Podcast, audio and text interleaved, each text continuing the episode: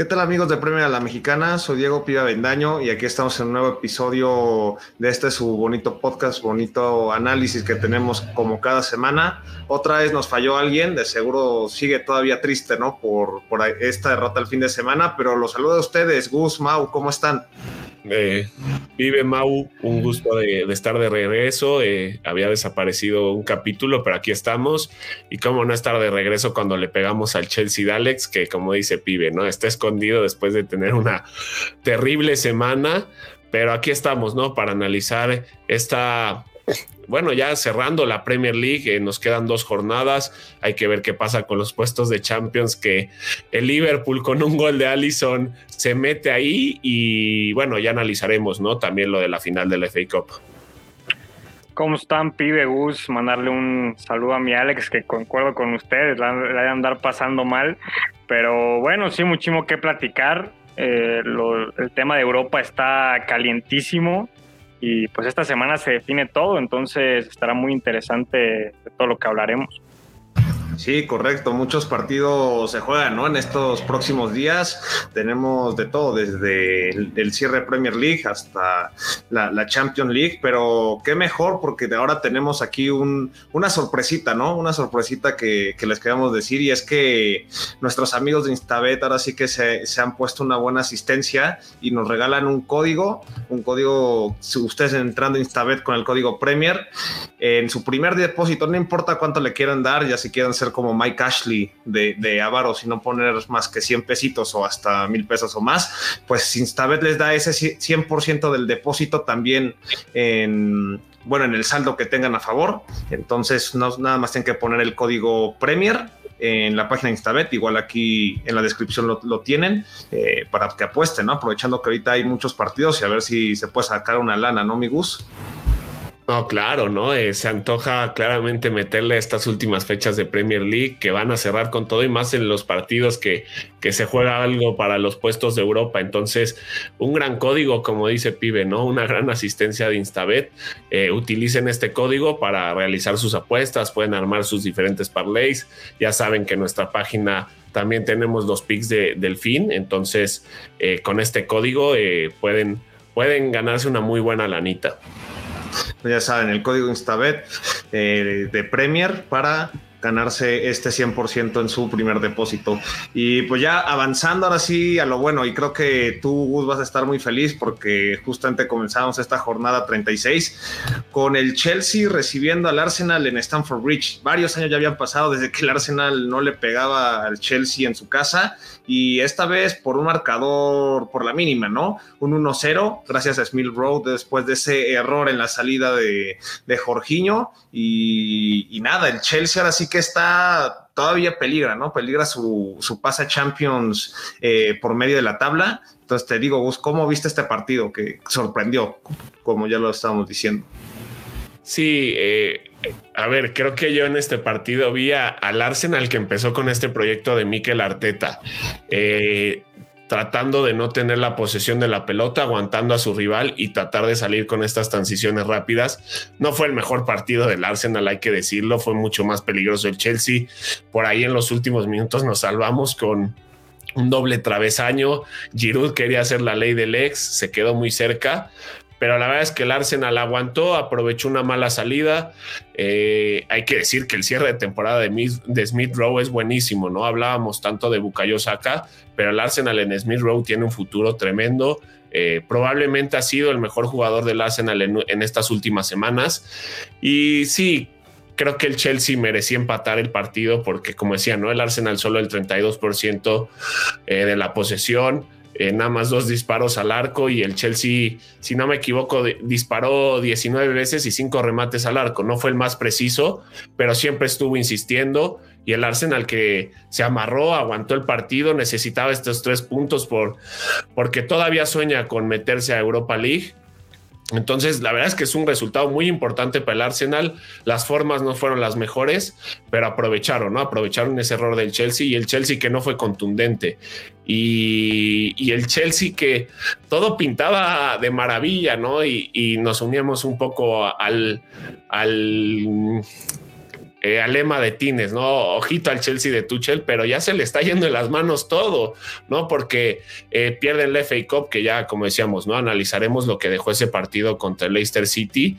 Y hoy el Chelsea está en cuarto pero el Liverpool se pone un punto. Entonces, e, el Chelsea podremos eh, estar hablando que en cuestión de semanas se puede quedar sin Champions League y sin un trofeo, sin haber conseguido un trofeo con este gran proyecto y, de Tuchel que vino a rescatar un Chelsea que con Frankie Lampard le estaba pasando muy mal, pero el Chelsea estas últimas semanas no la ha pasado bien y no se puede confiar.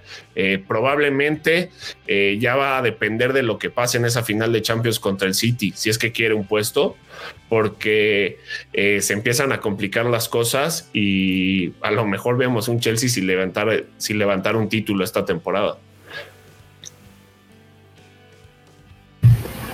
Sí, correcto. totalmente. Eh, quería añadir algo a, lo de Gus. Me, sorprende, eh, como dices, mi Gus, esta mala rachita del Chelsea, ¿no? Porque más allá del resultado, yo creo que en el, en el mismo juego no hemos visto a ese Chelsea tan electrizante, tan generador al frente, tan sólido defensivamente. Pues el error, al final de cuentas, de Jorginho pesa mucho pero esta semana le va a servir a los de Tuchel para ajustar un poco, eh, practicar ciertas cosas, agarrar confianza, porque pues hay una final de UEFA Champions League en puerta, aunque sabemos que ya han mostrado un muy buen fútbol. Eh, no, no hay crisis ni mucho, menos, ni mucho menos, no podemos hablar de eso, pero sí llama la atención que ya son dos juegos en donde no se ve tan claro ese estilo de juego que, que tiene a los de Tuchel peleando por la Champions y ahí muy cerca de UEFA Champions League, de puestos de UEFA Champions League. Sí, ojito, eh, y aprovecho, ¿no? Para saber un poco a los que nos están acompañando. A todos, buenas noches, chicos. Pues la verdad que recibe el Burnley el 7 buscaremos amargar el Liverpool. Pues sí, el Burnley ahora fue goleado. Ojalá que el Liverpool no se las vea por eso, por mi bien, como fanático. Eh, Eric Bryan dice: Buenas noches, cracks, viva el Leicester City. Y hablaremos de eso también. Y lo que hablábamos, ¿no? Giovanni dice: Chelsea podrá quedarse eh, sin top 4 y sin final de Champions League. Por eso es el duelo de mañana, será su temporada. Y en efecto, creo que el Chelsea ahora sí que de estar felices, aspirando a, cosas importantes, teniendo tal vez cerca el puesto de Champions, podría quedarse sin nada, ¿no? Y podría darle una cara diferente al proyecto de Tuchel, que ha hecho muy bien las cosas, pero como en una semana que tienes malos tragos, se te puede ir y si por ejemplo pierden o empatan contra el Leicester, yo creo que hasta es contraproducente eso, llegando con más presión a la final de Champs, ¿no? Porque sabes que es tu único boleto ya, no solo para un título, sino para clasificar a la propia Champions League, ¿no? Si llegara también a, mezclarse todos esos resultados de Liverpool, por ejemplo.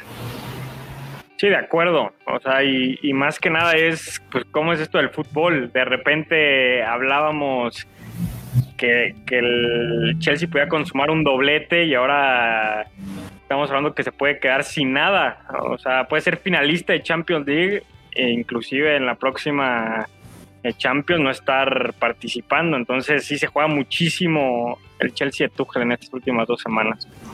Sí, sin duda tendrán que tener un cierre importante y pues ya veremos, ¿no? Eh, de qué le depara a ellos, pero avanzando en el, siguiente día, jueves, primero teníamos el partido del Aston Villa recibiendo al Everton en Villa Park, donde un empate sin goles y con Emi Martínez, ¿no? Como la figura, como ya es de costumbre, ¿no? Siendo uno de los mejores, bueno, si no de los mejores arqueros de Premier y de los mejores fichajes de la temporada.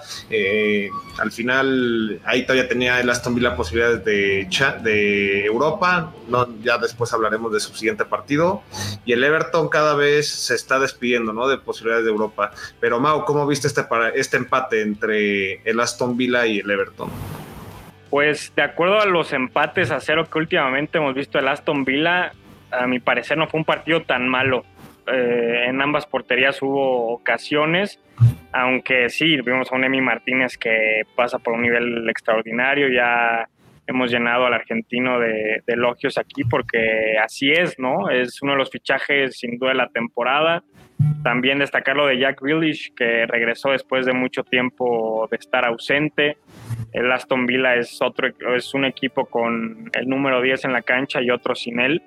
Entonces, al final se escapa esa opción de Europa. A nosotros nos ilusionaba que los Villans pudieran estar en competiciones europeas la próxima temporada, pero pues finalmente no, no puede ser, ¿no? El, plantel que tienen no está hecho para alcanzar objetivo, un objetivo de, de ese calibre, pero bueno, al final es una muy buena temporada.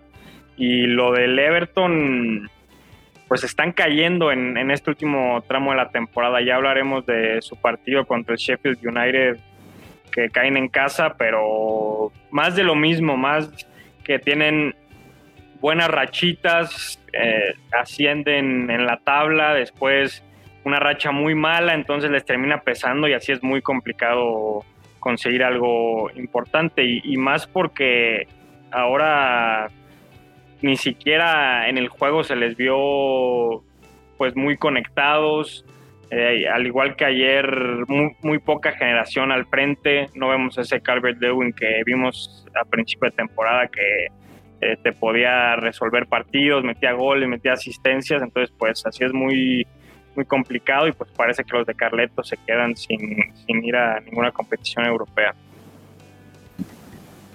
Sí, creo que nada más eh, complementando un poco lo que dice Mau, un Everton que eh, vienen de caída desde, desde hace muchas jornadas, ¿no? Eh, la, baja de James durante toda esta temporada que ha regresado, se ha lastimado otra vez, lo de Alan que se lastimó otra vez de regreso, de regreso a las canchas ya con Ducuré en, en ese medio campo, pero la verdad es que este equipo ha sufrido mucho en lesiones, eh, también Calvert Luis estuvo lastimado, un equipo que no se ha adaptado a estas lesiones y que le ha costado mucho, y más eh, el fútbol ofensivo, porque defensivamente no es un equipo tan malo, te cumple, pero ofensivamente no generan mucho. Y cuando no cumple, cuando no generas ofensivamente, te va a costar mucho ganarle a equipos que se defienden bien como el Aston Villa eh, y que ofensivamente, si no tienes profundidad, imposible como decía Mao, ¿no? No es el mismo Richarlison, no es el mismo Calvert Luis que vimos a inicio de temporada.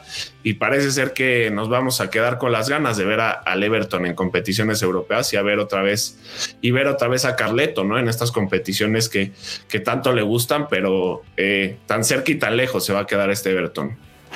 Sí, el Carleto Ball se ha mostrado. Eh, ya también hablaremos más adelante, ¿no? De, la derrota que sufren contra el colero y que ya con eso prácticamente les está teniendo un pie fuera de competiciones europeas, pero es triste entre lesiones y entre tal vez mal pues tal vez no mal parado, pero que algunos jugadores han, han bajado su rendimiento.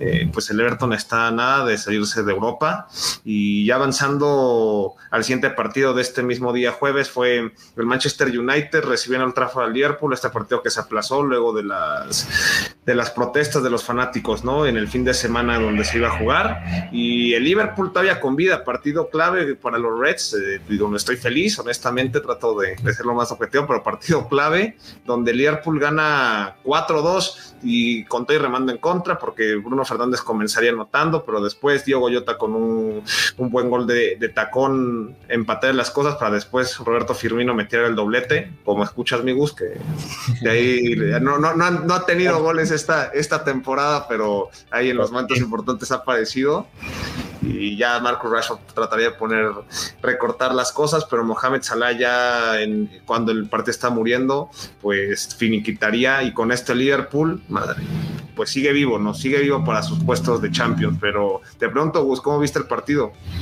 Sí, un partido que era vital para Liverpool, como lo dices, pibe, eh, para mí fueron superiores es Manchester United, que para mí la clave está en la defensa. Eh, creo que el United no fue su mejor partido.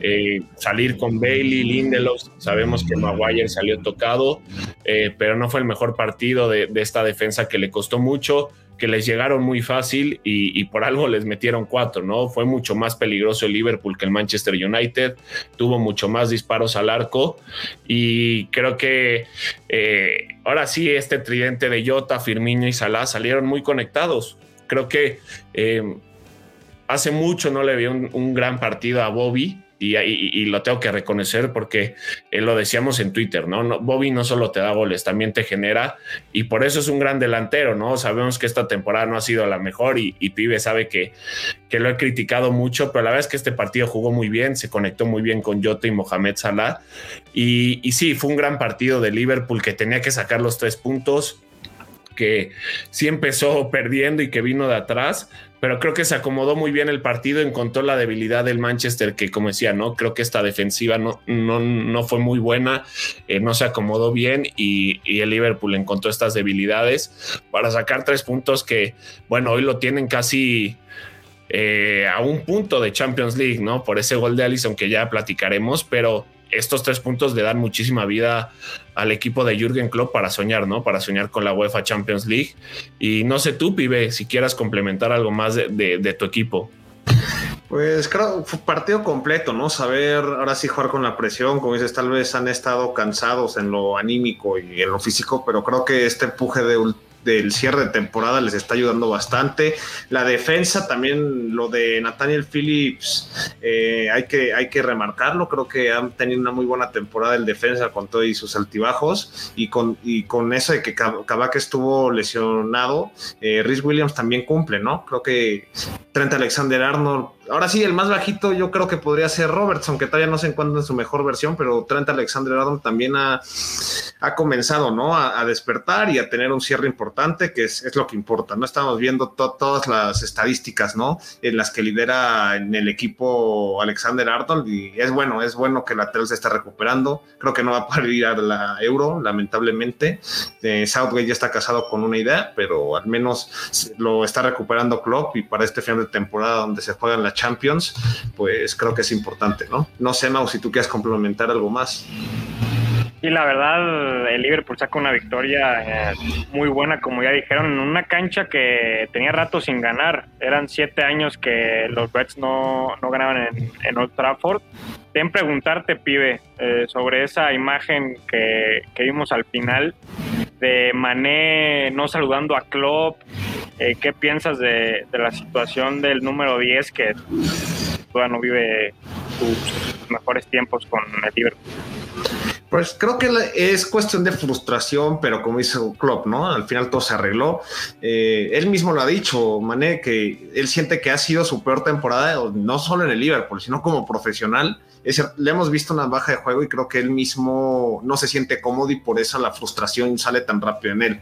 Al final son cuestiones que se quedan en la cancha y ojalá que termine bien la temporada. No se le ha visto la mejoría, aunque él sabe que tiene que mejorar, pero yo confío que son estos bajones que tiene cualquier jugador, ¿no? De, de la élite. Entonces, ojalá tal vez en estos últimos partidos se encuentre algo mejor, pero creo que debe ser eso, ¿no? La frustración de no poder rendir a como tú estás esperando, ¿no? Sí, de acuerdo, y, porque también leía que el mismo Sabio comentaba que él creía que el, el bajón de nivel era por algo futbolístico, por alimentación, que había buscado alimentarse bien y tal.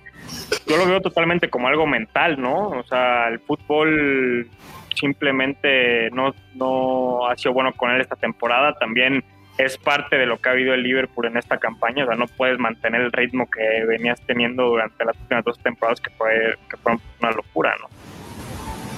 Sí, sin duda, tanta acumulación de partidos, las bajas. Eh, y bueno, al final Mané ha sido ese hombre, ¿no? Que siempre aparecía en momentos complicados, ¿no? Entonces creo que, no digo que mereció, lo tiene tal vez ese bajón, pero hay que entenderlo y, ojalá que para la próxima temporada recupere ese nivel. Ya veremos, ya veremos a ver qué, qué sucede. Y avanzando al día viernes, posiblemente el partido de la jornada, ¿no? ¿Quién, quién diría que, que iba a ser así y con tantos goles sobre todo? Pero el Manchester City logra darle la vuelta y ganar 4-3 al Newcastle en St. James Park.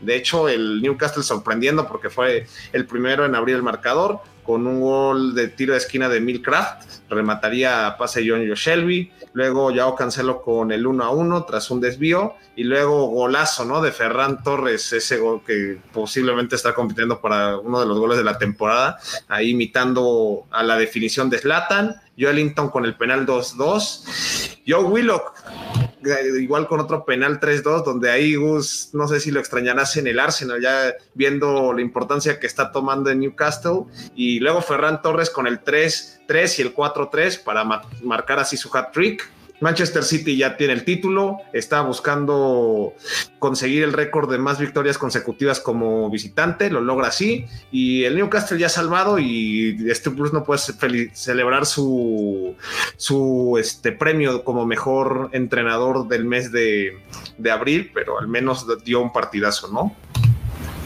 Sí, de acuerdo. Eh, yo quería, quería escucharte decir eso de, Steve Bruce, mi pibe, porque se me hace increíble que, haya recibido eh, ese premio. O sea, lo hemos comentado muchas veces aquí, que la salvación del Newcastle viene más por lo individual que por lo colectivo. Los San Maximín, los Almirón, los Willock.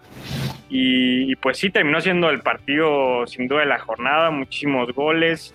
Lo de Ferran Torres me parece muy bueno, está teniendo un muy buen cierre de campaña. Ya también había marcado contra el Crystal Palace y lo que hemos platicado del Manchester City, ¿no? Que es ir eh, buscando la mejora de todas sus piezas para encarar ese partido de, de UEFA Champions League contra el Chelsea sin, sin arriesgar. Vimos a Nathan Ake que cometió un penal, hasta el mismo Eric García que en este semestre, en este primer semestre del 2021 no había tenido en minutos, lo de Carson, que es el portero del Manchester City, Karina como titular, que tenía 10 años, si no estoy mal, sin jugar un partido de, Premier League, este tipo de cosas que te dejan estos partidos ya de final de, temporada, ¿no? Eh, por parte del Newcastle, pues sí, feria de goles, eh, feria de errores defensivos, pero bueno, lo de Willock que también está siendo fantástico.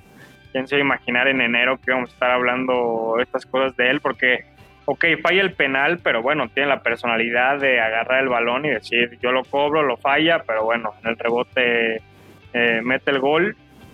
Y pues a ver el Newcastle, lo que venimos platicando estas últimas semanas, se habla de, que se quede Steve Bruce, ojalá no sea así, tienen los jugadores para armar un proyecto eh, que, esté fuera de pelear el, el descenso, pero en fin, fue un partidazo y, el Manchester City pues seguir a, seguir engrasando la maquinaria para llegar a punto a, ese partido porque ya el título ya está asegurado y, pues sí eh, veremos si pueden ganar esa Champions League aunque pues sí faltan dos semanas eh, hay partido a media semana todavía el, el fin de semana también para jugar la última fecha pero pues sí que lleguen los jugadores en la mejor versión para que puedan competir muy bien contra los Blues. Sí, correcto. Y aquí le pregunto a Gus, ¿Joe Willock para que regrese al Arsenal después del préstamo o, ya se queda ahí, en Newcastle? No, eh, yo creo que sí regresa. Eh, si no me equivoco, fue préstamo por seis meses, regresa al Arsenal.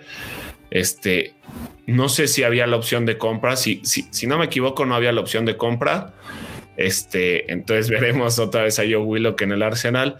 Eh, a ver, eh, la verdad es que con el Newcastle ha respondido, ha dejado muy buenas cosas, pero hay que ver, ¿no? Hay que ver porque se ve que con el Arsenal le pesaba un poco la playera, sentía más presión. Me da gusto que en el Newcastle tenga más minutos, que esté de goleador, porque eh, hay que decir, Willock le dio puntos muy importantes a este Newcastle para que hoy eh, ya se mantuviera en Premier League.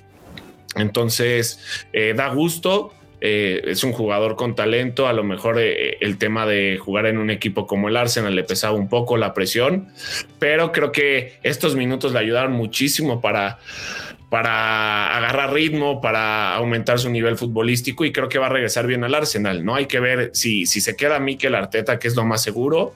Hay que ver si le da los minutos necesarios para que despliegue este buen fútbol. Sí, correcto. Luego es lo que necesitan algunos jugadores, un cambio de aires para tomar minutos y encontrarse a sí mismos. Y ojalá que este sea el inicio de una carrera al alce yo Willock. Pero bueno, avanzando ya el sábado, y ahí lo que nos decía nuestro amigo Tadeo, ¿no? El Burnley recibe una goleada por parte del Leeds United en, en Turf Moor, ¿no? Que siguen teniendo ahí esa racha negativa de partido sin ver la victoria en casa y básicamente sí, goleada, se, jugó a lo que quiso eh, Leeds de Bielsa, Klitsch con el primero, luego Jack Harrison llegaría al 59 con el segundo y en cuestión de dos minutos Rodrigo Moreno marcaría un doblete, ¿no? Tal vez posiblemente uno de sus mejores partidos de la temporada. Gus, ¿cómo viste este partido donde, pues bueno, el Leeds de Bielsa sigue teniendo una buena temporada? Eh, pasando las expectativas que, se tenía y aunque creo que todavía existe ahí una posibilidad matemática de colarse a Europa, complicada, pero bueno, ahí está, ¿no? El equipo de Bielsa ni siquiera tuvo que soñar en el descenso. ¿Cómo viste este partido?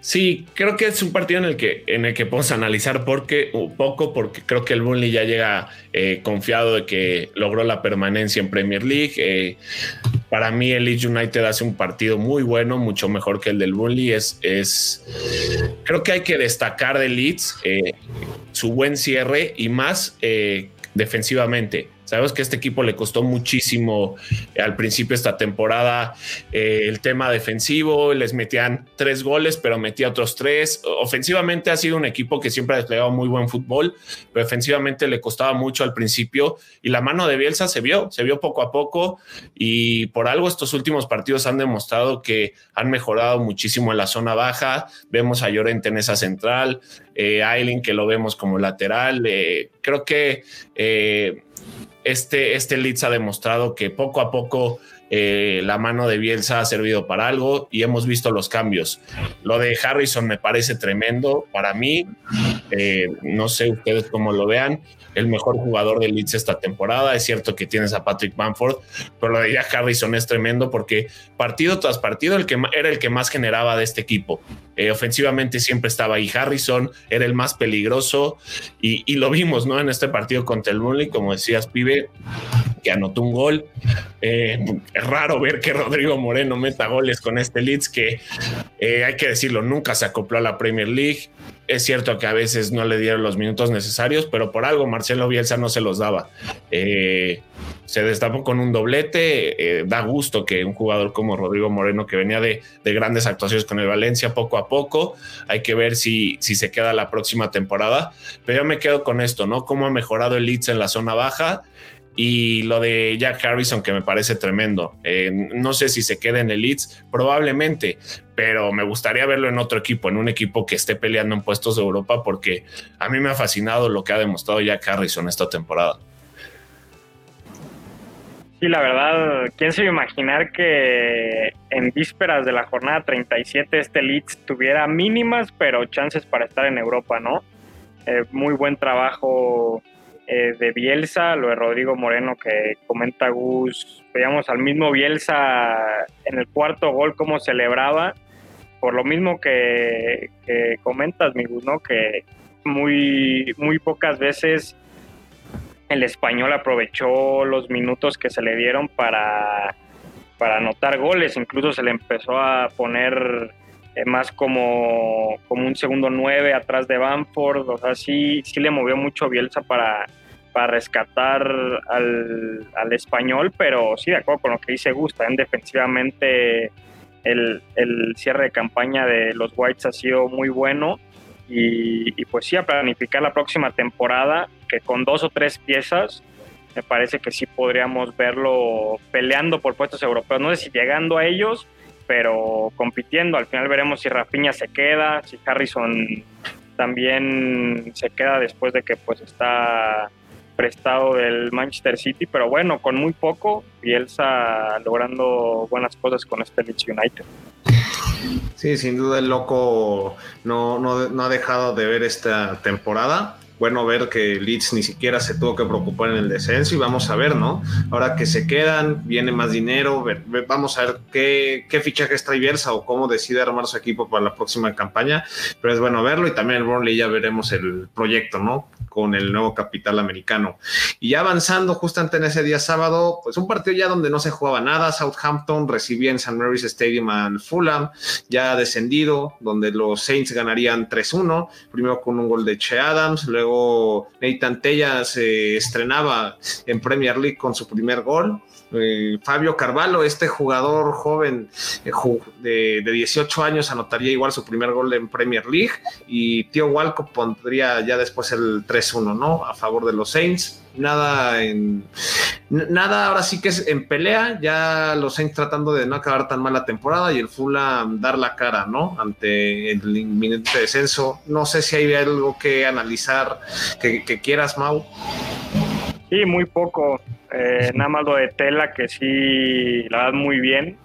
Me, gustó mucho el joven inglés, muy participativo, se le da el tan ansiado gol, no había marcado en, Premier, en Premier League. Lo de Walker Peters también, que está retomando ese nivel que le dimos a, al joven a, principio de temporada.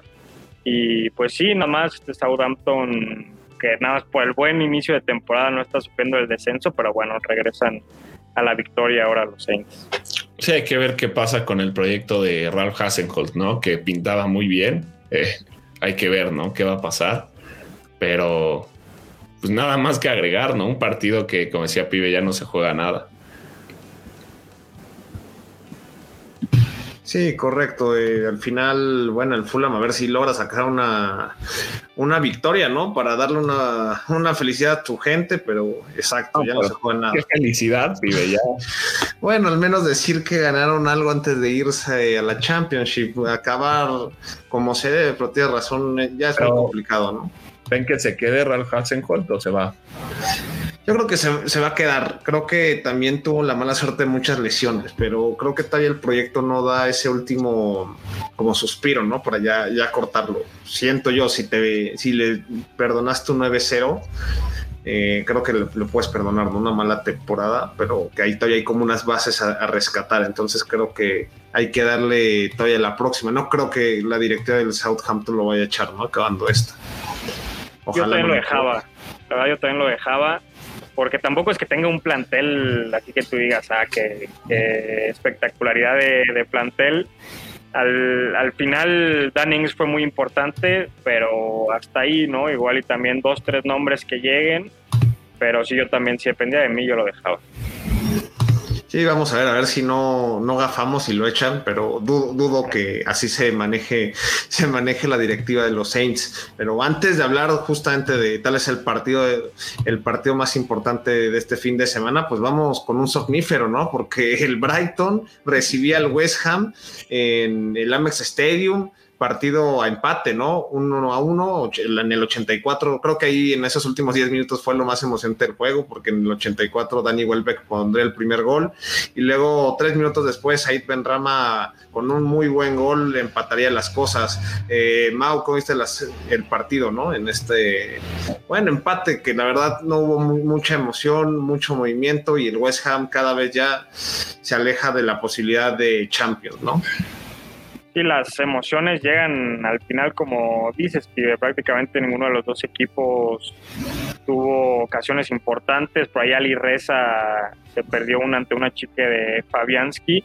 Pero bueno, este West Ham que se ha caído, ¿no? Eh, Jesse Lingard no, no ha sido ese jugador tan determinante como lo fue cuando llegó y hasta hace unas pocas semanas pero muy poco el West Ham, como en los últimos partidos, muy poca sangre, muy poco fútbol. El gol de Benrama es un golazo para, para el empate, pero no, no vimos a, a ese Koufal, a ese Creswell yendo hasta línea de fondo. Thomas Susek ya ha perdido presencia en el área. Micael Antonio no ha pesado tanto a pesar de que regresó con esos goles contra el Burnley. Entonces sí, muy complicado. Es una lástima que, yo creo que para Champions League no les va a alcanzar. No les va a terminar de alcanzar a, estos Hammers.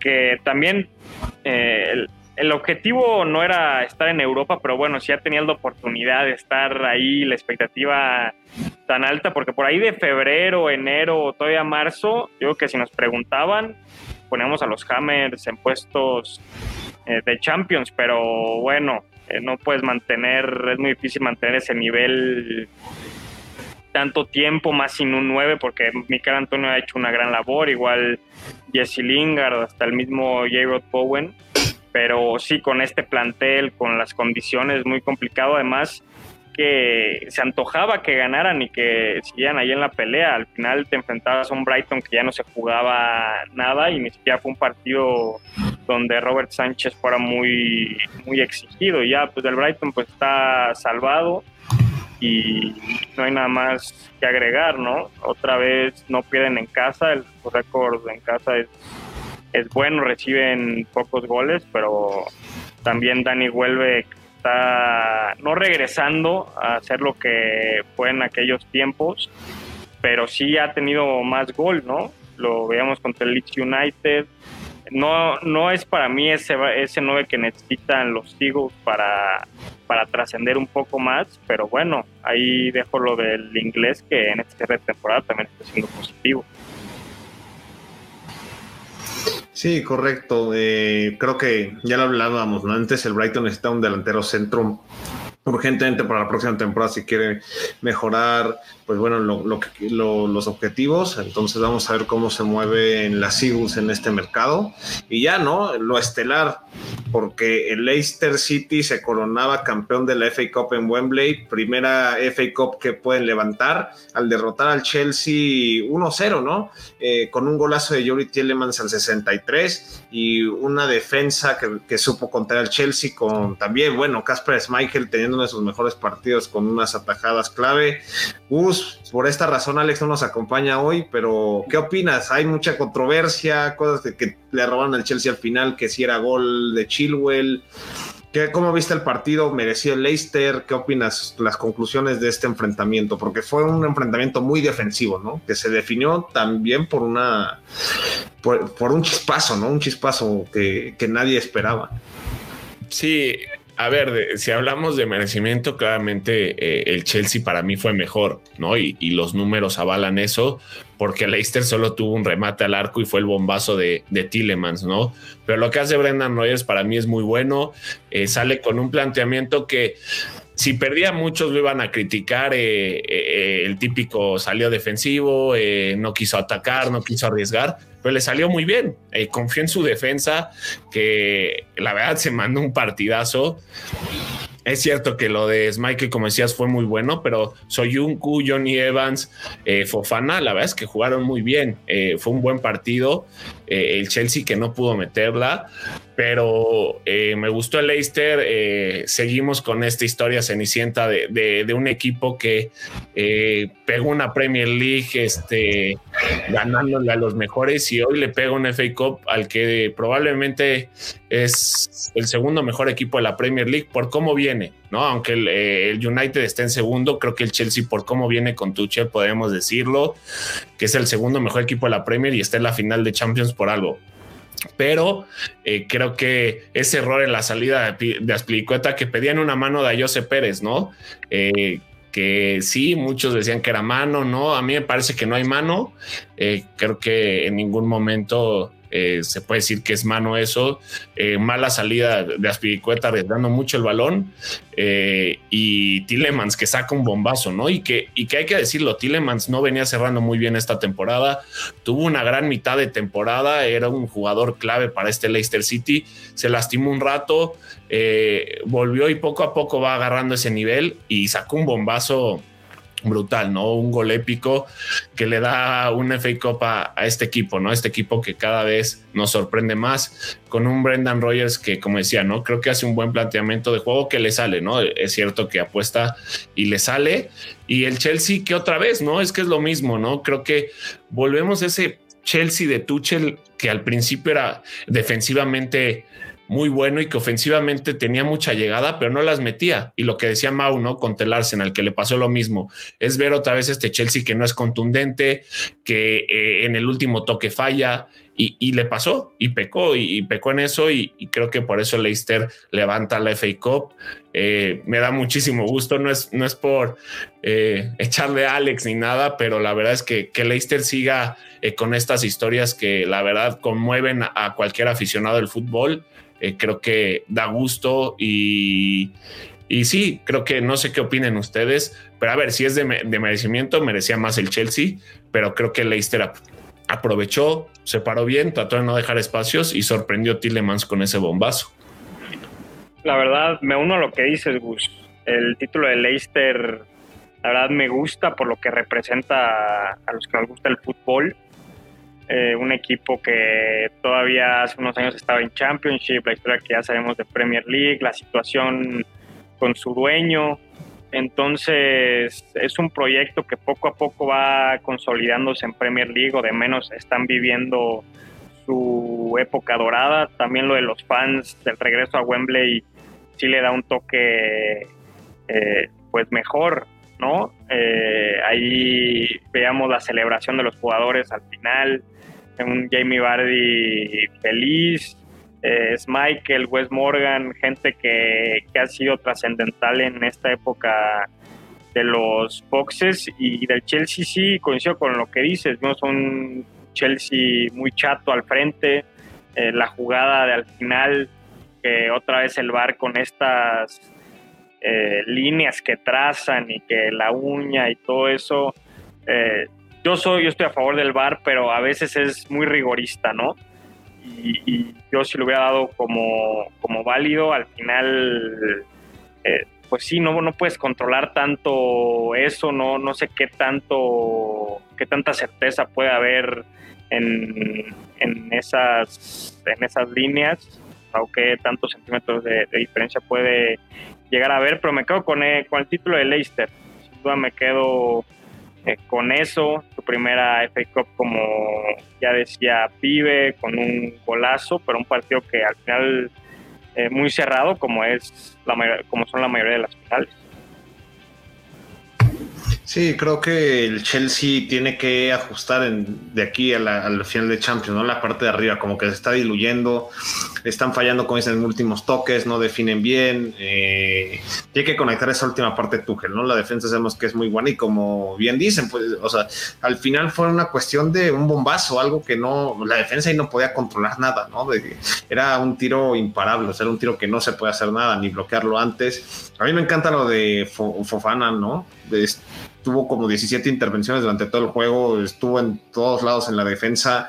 Es magistral como el francés eh, ha sido de las revelaciones del torneo, ¿no? Sabíamos que en la Liga había hecho un muy buen trabajo con el San Etienne, pero ahora aquí es, es, una locura lo que estamos viendo. Ya se ha, se ha visto como uno de los pilares en esta defensa y todo, toda la proyección que tiene pues solo nos deja esperar, ¿no? Posiblemente será uno de los mejores defensas centrales en un futuro, muy temprano, pero lo que hemos visto esta temporada me encanta bastante.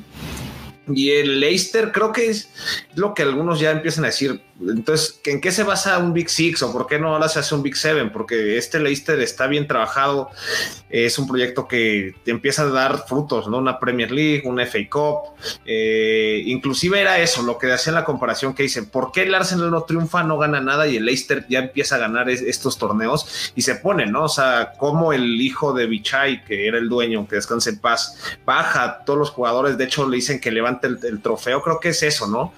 De un lado tienes unos dueños que sienten como una familia el equipo, o sea, se meten en el equipo, entienden el equipo y, van por el equipo, ¿no? Mientras que tienes otros dentro del Big Six, tal vez no solo el Arsenal, puedes hablar hasta el Tottenham, eh, hasta el propio Manchester United, ¿no? No sienten el equipo, ven nada más como una, una inversión, un lugar de donde sacar más dinero y, ya está, ¿no? Y creo que también ahí está la clave, ¿no? Ver un poco el modelo de Leicester, lo que ha hecho, porque también compra barato, vende caro, compra barato y gana, o está ya compitiendo con los mejores y, sin gastar mucho. Entonces creo que el caso de Leicester es un caso que deberían estudiar, ¿no? Los grandes, los del Big Six para, pues bueno, para ganar títulos, porque al final este equipo que no está en Big Six ya ha ganado más títulos que, el Tottenham o por ejemplo el Arsenal, que se me ocurre, y que inclusive ya ha ganado más Premier League que el United en, estos últimos años. Entonces creo que, creo que es un caso de éxito que deberían replicar varios ¿no? equipos más. Sí, creo que... Dale, mi gusto. No, más eh, creo que eso que dices, pibe, es fundamental porque sienten la camiseta, ¿no? Eh, es una familia, lo veíamos en esa imagen que decías que era el dueño, eh, que levante la copa, o sea, se siente una familia y creo que eso deben copiarlo, ¿no? Como bien dices, el Big Six, algunos equipos, no todos, vemos los problemas que trae el Arsenal, el United con la invasión del terreno de juego, o sea, el, el Leicester es un equipo que como es que no hay otra manera de describirlo que, que, como tú lo dices, ¿no? Una familia que cada jugador que está ahí suda la camiseta, eh, defiende los colores a muerte y creo que eso hace que el equipo sea tan exitoso. Eh, claramente eh, la cuestión económica no hace que el Leicester tenga el equipo más espectacular y a los mejores jugadores del mundo, pero eso hace que un Tillemans, un joven como Tillemans, un Igenacho, eh, poco a poco eh, su nivel futbolístico vaya mejorando y que al final eh, claramente tengan estos resultados como equipo. Entonces creo que eso que dices, pibe, es fundamental porque creo que sí debe ser algo que deben de copiar muchos equipos. Porque además, añadiendo todo lo que dicen, es un proyecto que lo tiene todo, ¿no? Tiene ahora irrupción de jóvenes, tienes a Harvey Barnes, por ahí también James Madison, lo de Justin. Entonces, eh, los Foxes no están o no están consiguiendo lo que están consiguiendo por casualidad, ¿no? Es un muy buen proyecto, bien trabajado. Eh, tienes a un entrenador que con el Celtic fue muy bueno, tienes pilares que sustentan el proyecto, entonces sin duda eh, a nosotros que nos gusta el fútbol, ver proyectos así, pues nos da mucho gusto.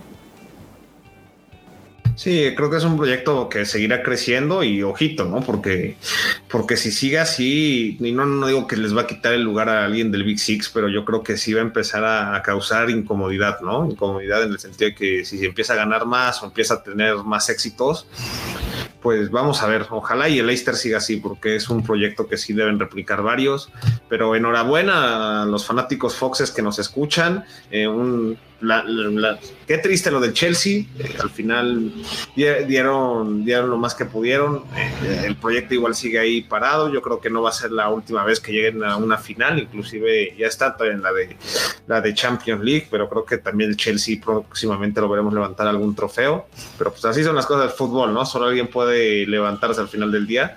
Y nada más eso, felicidades al Leicester City, que sigan cosechando los frutos. Jamie Vardy, nada más una estadística adicional, pues se vuelve el primer jugador en haber disputado cada una de las rondas de FA Cup, ¿no? Entonces, una locura igual, una historia de película lo de Jamie Vardy. Y ya para el domingo, que eran los partidos de Premier League, el Crystal Palace le ganaba al Aston Villa en Selhurst Park, partido igual, ya sin pelearse casi nada. El Aston Villa todavía tenía unas pequeñas probabilidades de clasificar a Europa y con esta derrota le dicen adiós a todas las esperanzas. Primero McGinn con el 1-0, Christian Beteke que viene encendido con el 1-1. Igual el Gassi pondría el 2-1 para que Wilfred Zaha lo empatara y Tariq Mitchell con su primer gol en Premier League en el 84 pondría el 3-2 para que el Palace se llevara una victoria, pero al final del día ya el Crystal Palace no, no está peleando nada más. Mau, te pregunto, ¿cómo viste este partido? no sé si tienes mucho que analizar de este. Pues mencionar lo de Venteque, ¿no? Que ya en, estos últimos programas lo hemos mencionado, es muy bueno. Ahora le anota a su ex, a su ex equipo. Ahora uno, eh, pues sí, esas sorpresas que nos regala la Premier League. También por el Crystal Palace, en la portería estuvo Jack Woodland, eh, aquel arquero que vimos con el Stoke City, que también por ahí en, en el FIFA nos sacó algunos dolores de cabeza. Pero pues bueno, se confirma lo del Aston Villa.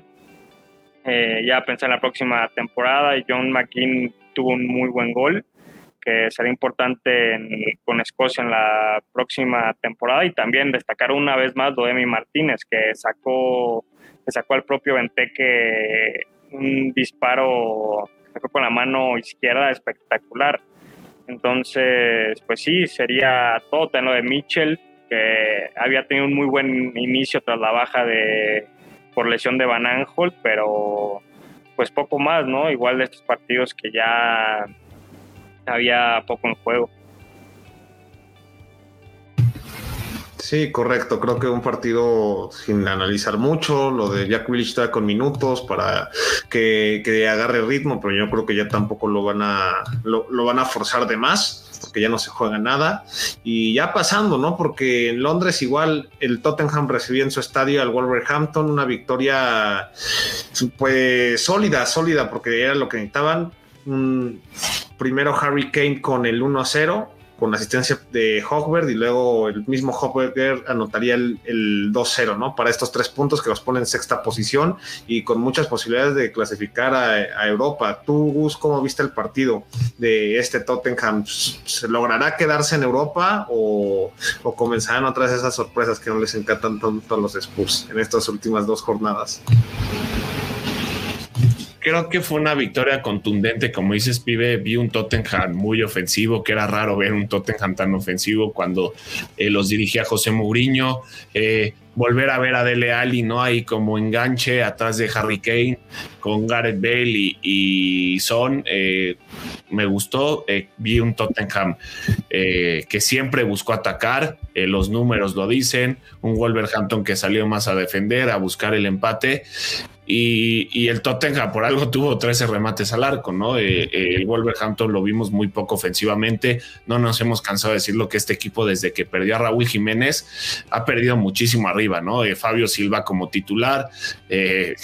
bueno, ¿cuántas veces hemos criticado a Fabio Silva, ¿no? Es un jugador que les costó muchísimo y no ha rendido.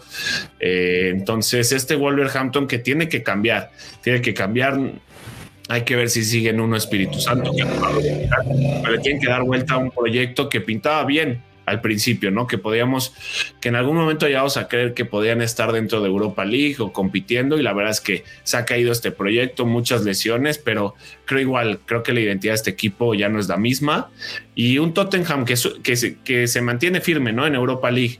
Eh, pasar a Champions se ve muy difícil porque está cuatro, quedan dos partidos, pero creo que el objetivo es quedarse en Europa League. Veíamos hoy la noticia de que Harry Kane ya había pedido, ya ha pedido salir del equipo. Creo que todos nos esperábamos esto. Harry Kane quiere un equipo donde se esté peleando títulos y creo que creo que no sorprende a nadie, ¿no? Creo que Harry Kane se merece, se merece estar en un equipo en donde estén peleando eh, títulos de Europa, de Champions League, de Premier League, eh, estar, estar ahí, estar ahí. Creo que se lo merece Harry Kane porque porque ha sido el mejor equipo del Tottenham, el mejor jugador eh, del Tottenham en los últimos años y claramente Harry se merece, se merece estar en otro equipo. Sabemos su amor a esta camiseta, pero creo que como en algún punto como jugador te cansas, ¿no? Te cansas un poco de, no estar ahí peleando los títulos y creo que esto le ha pasado a Harry Kane.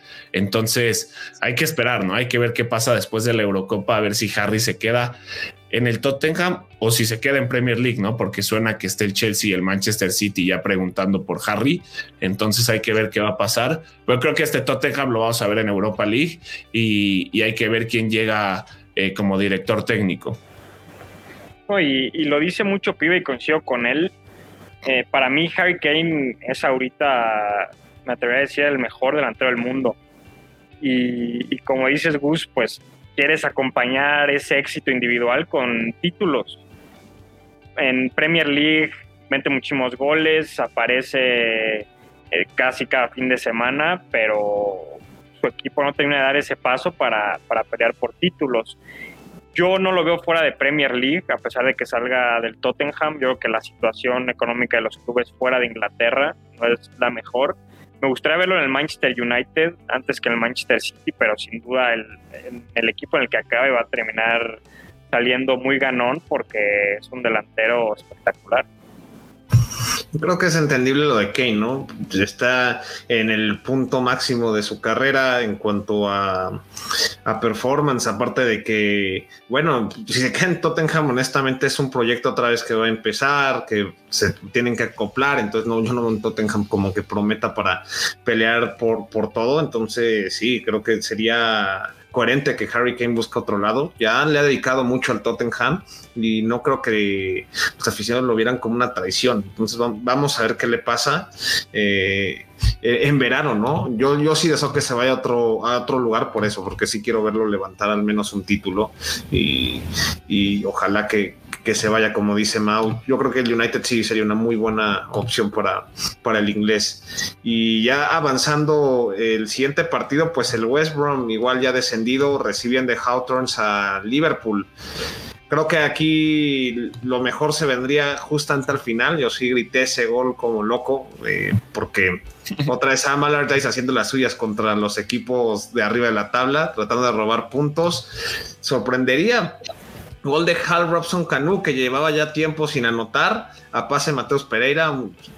Este, le ganó fácil la espalda a los centrales del Liverpool y ahí anotaría el 1-1. Luego Mohamed Salah con un buen tiro para vencer a Sam Johnston con el 1 a 1 y después, ¿no? El gol que todos estamos hablando y que fue hasta poético porque en la última jugada del partido Alison Becker se subiría al ataque en un tiro de esquina y remataría con la cabeza para anotar el 2 a 1 y así mantener al Liverpool con las posibilidades y ya prácticamente en sus manos, pase lo que pase en el partido de mañana para, para clasificar ¿no? a, Champions League. Entonces, ¿cómo viste el, el partido, Mau?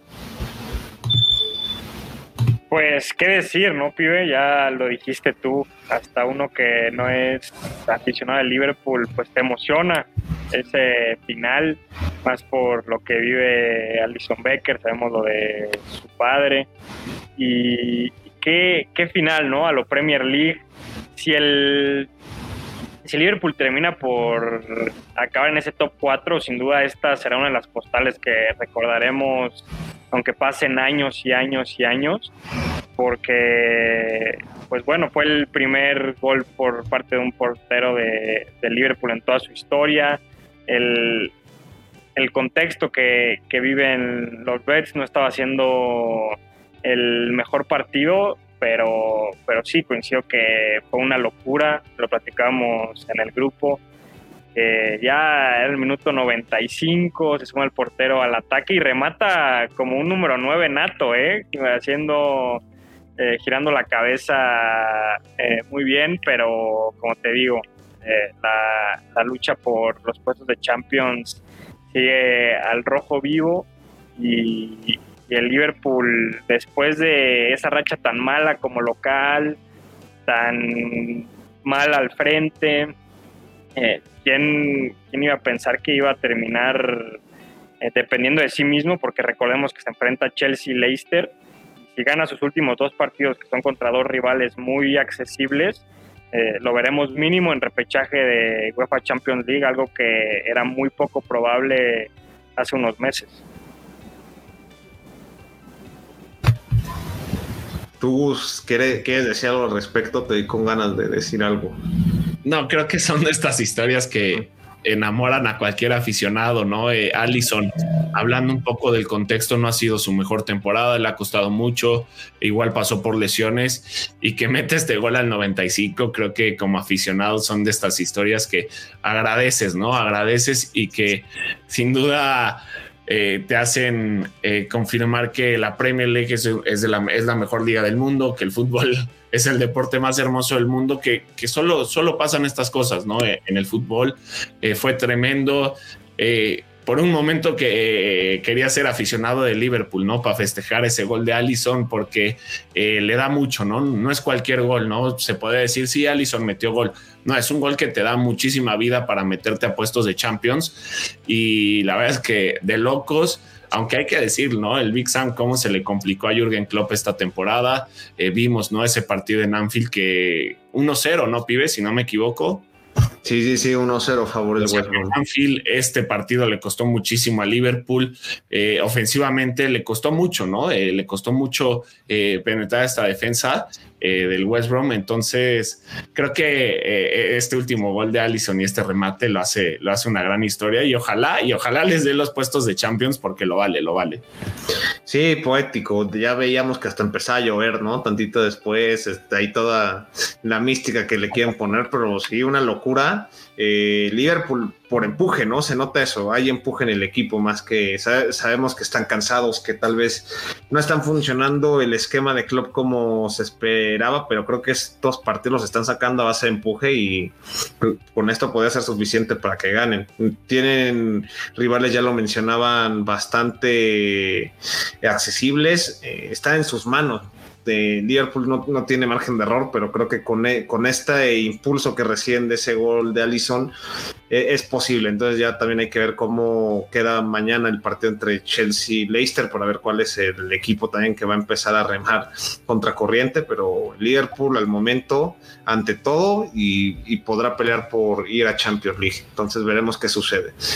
Y ya para acabar la jornada, pues un partido donde sorprende bastante porque nadie, nadie lo vio venir de esta forma y es que el Everton recibiendo en Goodison Park al Sheffield United pierde por la mínima con un gol en los primeros 10 minutos de este joven de 17 años, Daniel Jevinson, eh, una buena definición y con esto el Carleto Ball está cerca de quedarse fuera de Europa. ¿Cómo viste el partido, Gus, respecto a...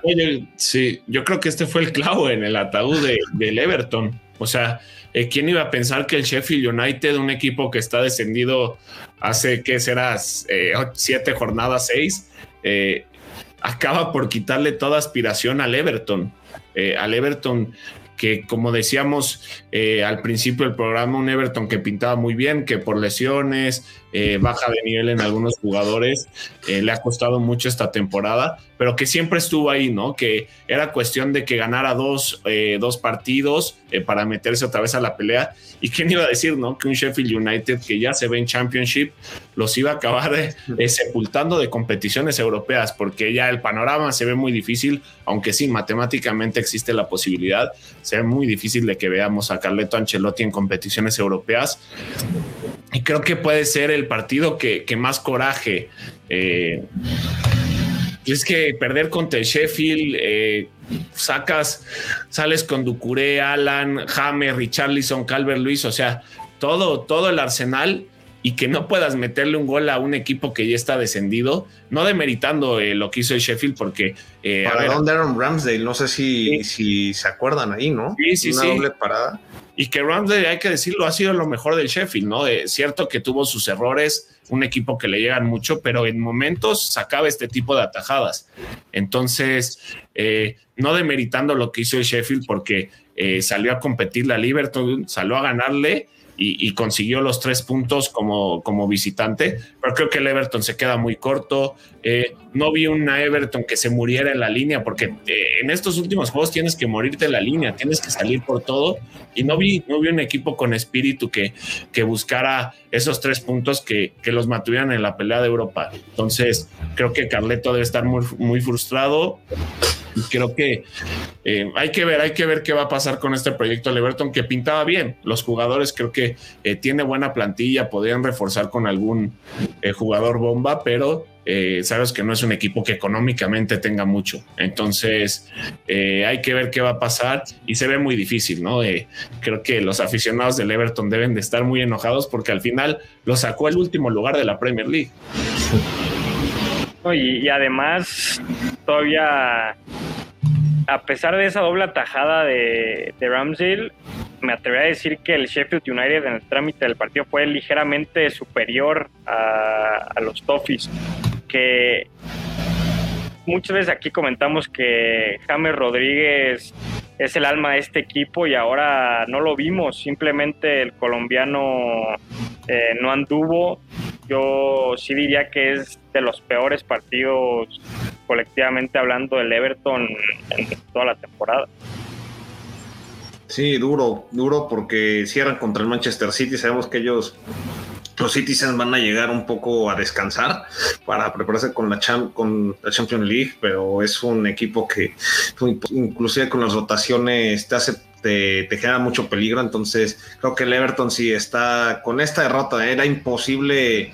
Bueno, no, o sea, no podías dejarte perder contra un equipo que ya está descendido, lo hacen y, esto básicamente les está costando a Europa, es, la realidad. Hay todavía probabilidades de que clasifiquen, pero cediendo estos puntos es muy complicado. Entonces vamos a ver porque se viene, se vienen días cargados de Premier League y, y hay que ver, porque recordemos que mañana Mañana martes comienza la jornada 37 con cuatro partidos, ¿no? El Manchester United recibiendo al Fulham, Southampton recibe al Leeds United, el Brighton al Manchester City y el partido estelar, el partido donde ahí sí se pelea prácticamente el pase a Champions League, Chelsea contra el Leicester City, donde habrá también un poco de sabores de revancha, ¿no? Del FA Cup. Y luego el, miércoles Everton contra Wolverhampton, que los Wolves también saben defender bastante. El Newcastle contra el Sheffield United, Tottenham Aston Villa, Crystal Palace Arsenal, el Burnley recibe al Liverpool y el West Brom recibe al West Ham. Estos dos días para que después recordemos que el día domingo pues iba a ser una locura porque todos los partidos son a las 10 de la mañana para que también estén al pendiente de eso ahí se definirá la liga y posiblemente quiénes pasan a Champions League, que es lo único que ya se pelea, ¿no? Eh, o algo más que quieran agregar. Pues no, creo que eh, hemos analizado todo muy bien. Como dices, no quedan días cardíacos, doble jornada, se nos acaba la Premier League, una temporada eh, un poco atípica por todo lo que hemos vivido de la pandemia, pero una temporada que nos ha dejado muchísimo, que ya estaríamos analizando todo lo que nos dejó esta temporada y pues que ojalá mis Gunners, ¿no? Ojalá se metan a competiciones europeas, me dolería mucho no verlos, se ve difícil, pero todavía se sueña, ¿no? Se sueña, se ve, se ve complicado, pero eh, pues nunca perder la esperanza, ¿no? Es difícil con este equipo, pero ojalá, eh, creo que... Eh, dolería mucho, ¿no? No ver a, a, un equipo como el Arsenal compitiendo a nivel europeo mi Gus representando completamente al aficionado Goner, ¿eh? Literal. Eh, sí, sí, sí. Todavía mientras haya ilusión, mientras haya esperanza. mi Mau. Sí, de acuerdo. Pero, pero sí nos espera un final muy interesante. Chelsea Leicester será buenísimo y como dice Gus, eh, ya analizaremos lo que nos deje la jornada 37 y el post temporada, ¿no? Que eh, cómo, cómo, acabaron los equipos, qué se puede hacer, qué, qué, les espera en la próxima temporada. Entonces, pues sí, ya llegando a este final de temporada que igual está cargadito. Sí, sin duda se viene en unos días cardíacos, ya lo estamos analizando en nuestras diferentes redes sociales. También acuérdense que ahorita está, aunque no le damos seguimiento tan detenido, pero ahí les damos, vamos igual por redes sociales informando cómo van los playoffs de la Championship, que ya empiezan el día de hoy para ver al último invitado a la próxima Premier League. Eh, recordemos que está el Bournemouth contra el Brentford, el Burnley contra el Swansea, y de ahí ya se, se llegará a la final, ¿no? Para ver quiénes disputan el boleto en Wembley. Entonces, pues nada, creo que, que, todo en orden. Posiblemente en esas vemos a los, a los equipos que descendieron hace una temporada, todos de regreso en esta, ¿no? Entonces vamos a ver qué sucede. Mm, ¿Algo más antes de irnos? Nada. Pues están igual. ¿no? A ver, a ver si aparece. Sí, a ver si aparece, ¿no? Porque en esas también nos, dice una excusa el para el próximo podcast si llega a perder el Chelsea ya ahí se está despidiendo también de la Champions. Entonces, ojalá, pero no, ya le mandamos un saludo a Alex y, pronta recuperación de, ese doloroso, dolorosa derrota, ¿no? Ante Leicester City. Y, nada, recuerden que en este momento nuestros amigos de Instabet nos están dando una promoción. Si se meten en Instabet y ponen el código Premier, en su primer depósito ellos les regresan el 100% de lo que depositen, sin importar el monto. Y también aquí en la descripción les dejaremos el link para que ingresen en la página y pongan nuestro código. Además, como lo mencionamos, vamos a darle seguimiento detenido en todas nuestras redes sociales, en Twitter como Premier a la Mex, en Instagram como Premier a la Mexicana y aquí en YouTube no se olviden de activar la notificación y, ver todo para ver todos los videos que vamos subiendo, al igual que los en vivos y en Spotify también nuestros podcasts. Entonces, nada, creo que acabamos el día de hoy y nos vemos en la próxima.